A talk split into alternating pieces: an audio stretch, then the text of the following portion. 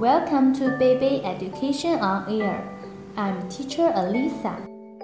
Hi, I'm Bella. Hello, my name is Leo. Bella and Leo, what do you want to do in this summer holiday?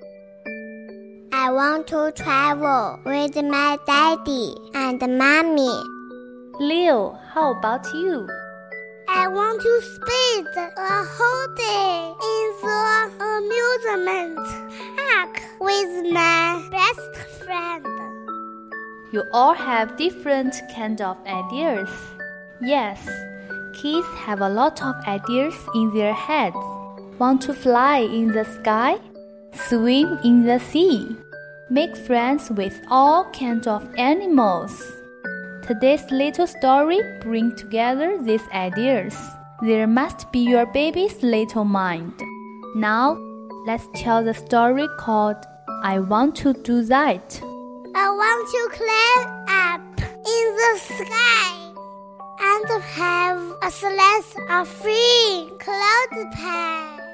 I want to ride a purple llama through the house and wave to mama. I want to swim to Zanzibar, or better yet, Arctic car. I want to make a lot of noise with 38 rambunctious boys.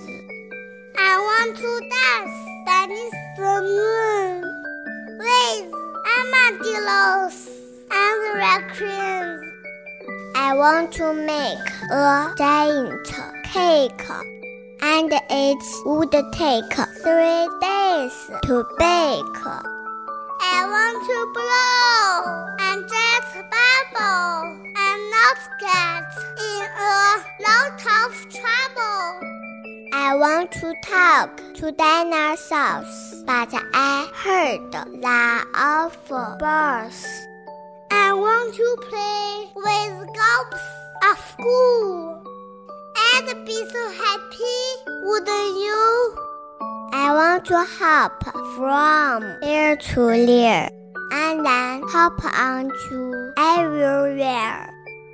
Thanks for listening. I'm Bella. I'm Leo.